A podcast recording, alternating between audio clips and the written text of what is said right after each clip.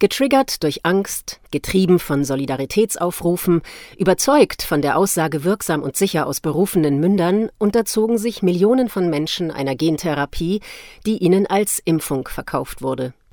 Viele tragen nun massive Schäden davon, aber sie werden nicht gesehen und nicht gehört.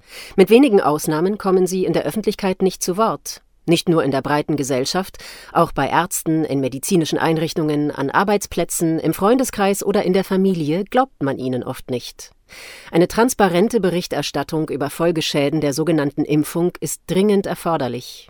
Mit einer Reihe von sehr persönlichen, künstlerischen Foto- und Filmporträts gibt die Gruppe Kollateral den Geschädigten und Ungesehenen Stimme und Gesicht. Hallo, ich bin die Ramona Lautenschlager. Ich bin 28 Jahre alt.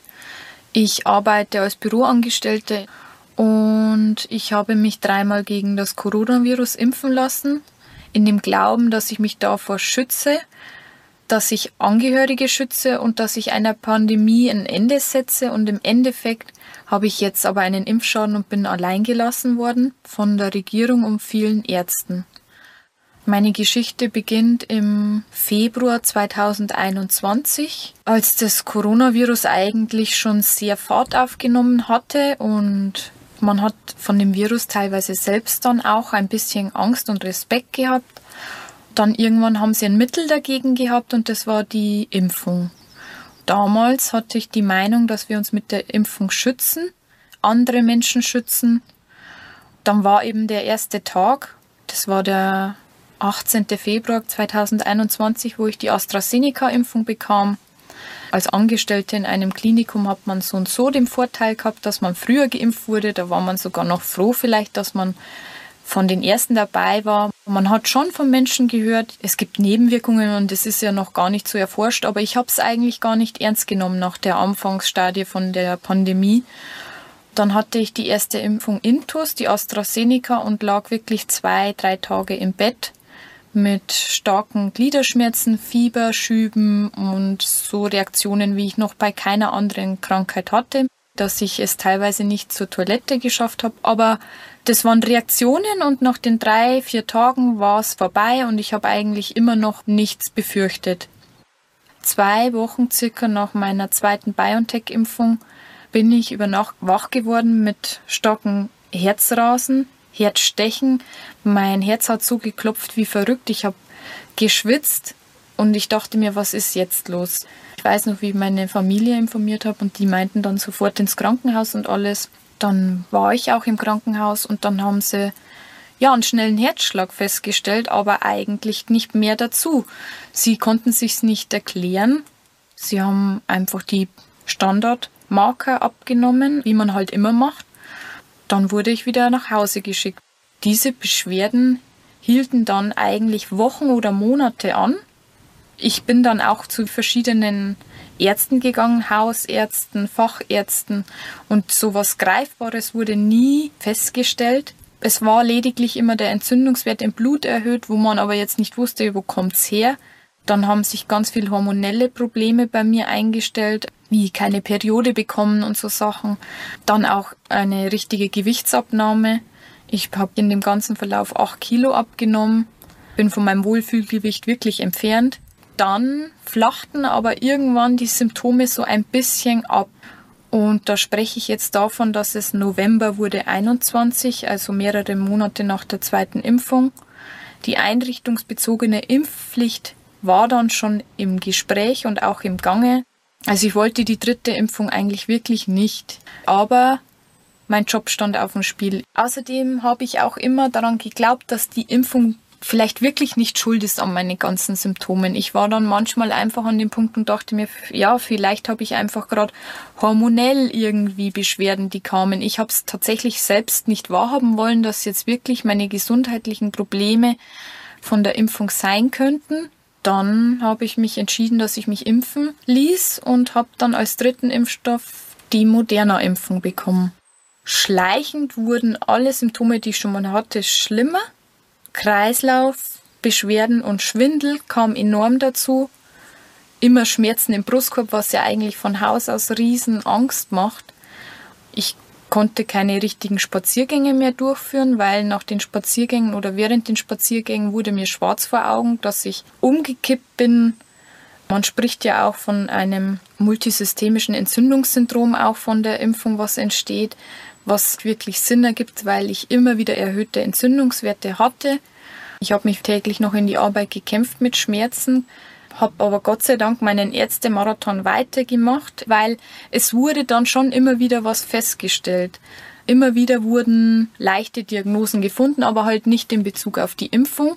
Ich habe dann von dieser Postwag-Stelle in Marburg gehört, die einzige offizielle Anlaufstelle für Impfgeschädigte ist und habe mich dann da auch gleich angemeldet. Bis jetzt immer noch der Termin ausstehend, weil die so eine große Warteliste haben mit Patienten. Aber ist ja auch ganz klar, wenn man nur eine Anlaufstelle hat in ganz Deutschland für keine Ahnung wie viele Geschädigte.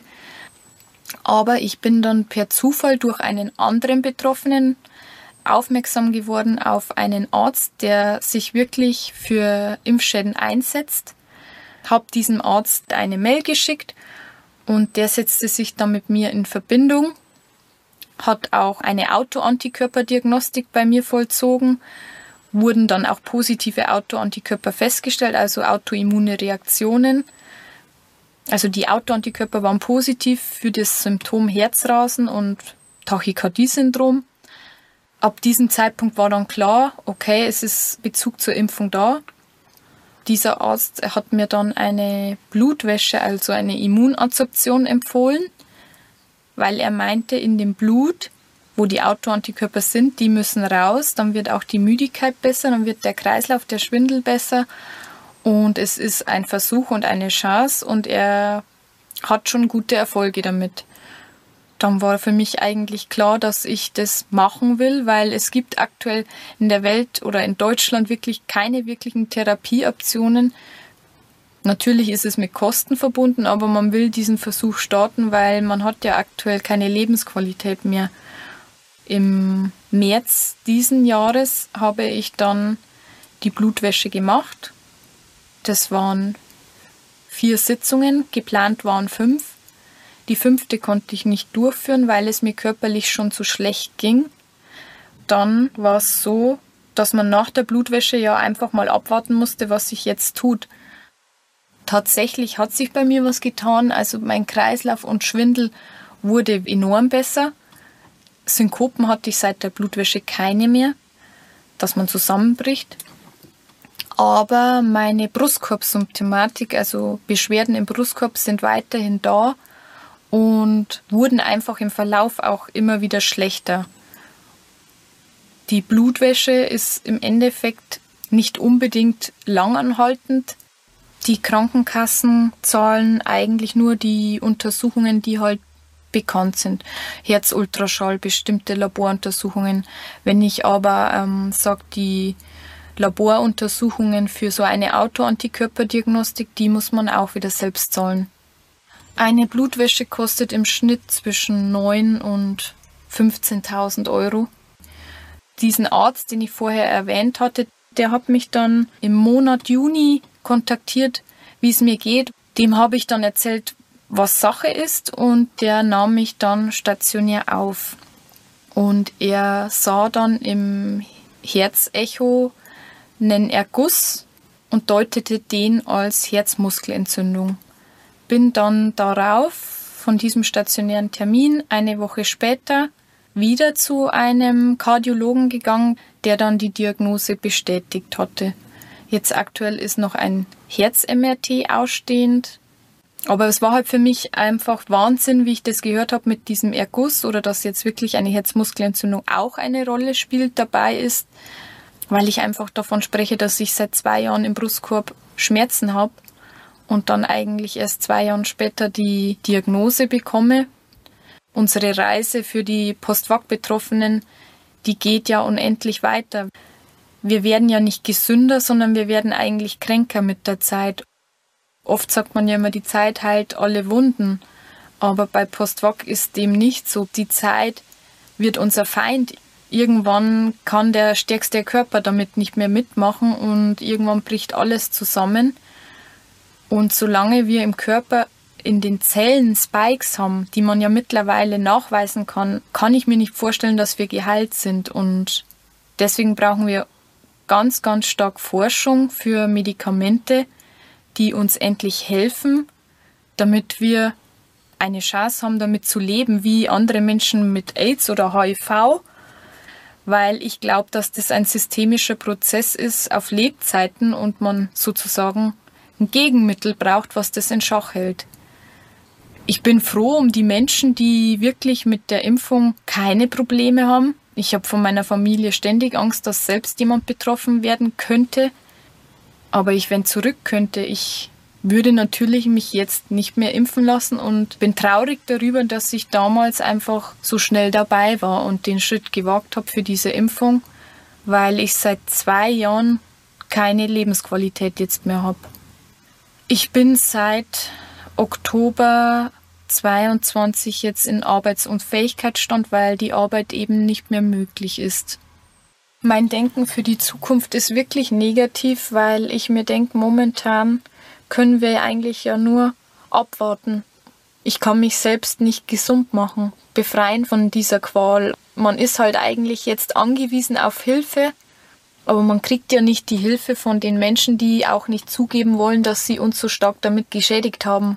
Und deswegen ist es einfach teilweise aussichtslos und teilweise gibt man sich als Betroffener gegenseitig so viel Hoffnung. Man hat so viele gute Kontakte jetzt daraus bekommen. Das ist so der leichte Trost von dem Ganzen, dass man einfach wirklich Freundschaften geschlossen hat, die wirklich einem helfen, ich habe schon ganz oft gesagt, ich habe manchmal die Befürchtung, dass ich meinen 30. Geburtstag nicht erlebe. Jetzt bin ich 28.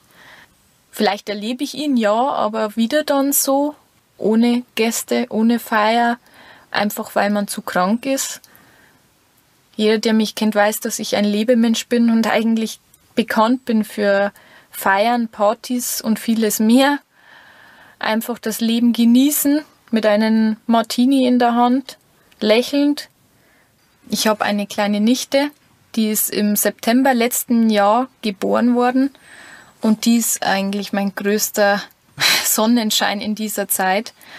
Ich habe schon mit ein paar Betroffenen gesprochen, die sagten, sie, sie sehen irgendwie keinen Sinn mehr im Leben. Und ich bin froh, dass ich meine kleine Nichte habe, denn die gibt mir den Sinn, weiterzukämpfen, einfach aus dem Grund, weil ich sie aufwachsen sehen will. Und deswegen weiß ich, dass für mich Aufgeben wirklich keine Option ist. Ich bin die Patentante, ich will sie unterstützen, ich will sie aufwachsen sehen, ich will mit ihr Eis essen gehen, wie ein normaler Mensch. Und für das werde ich weiterkämpfen. Kollateral. Ein Kampf um Anerkennung der Schäden nach der sogenannten Impfung. Es muss intensiv nach Heilmethoden geforscht und den Betroffenen die notwendige finanzielle Unterstützung zuteil werden. Wenn Sie unter Nebenwirkungen leiden und ebenfalls erzählen möchten, wie es Ihnen geht, melden Sie sich bitte unter collaterales.posteo.de.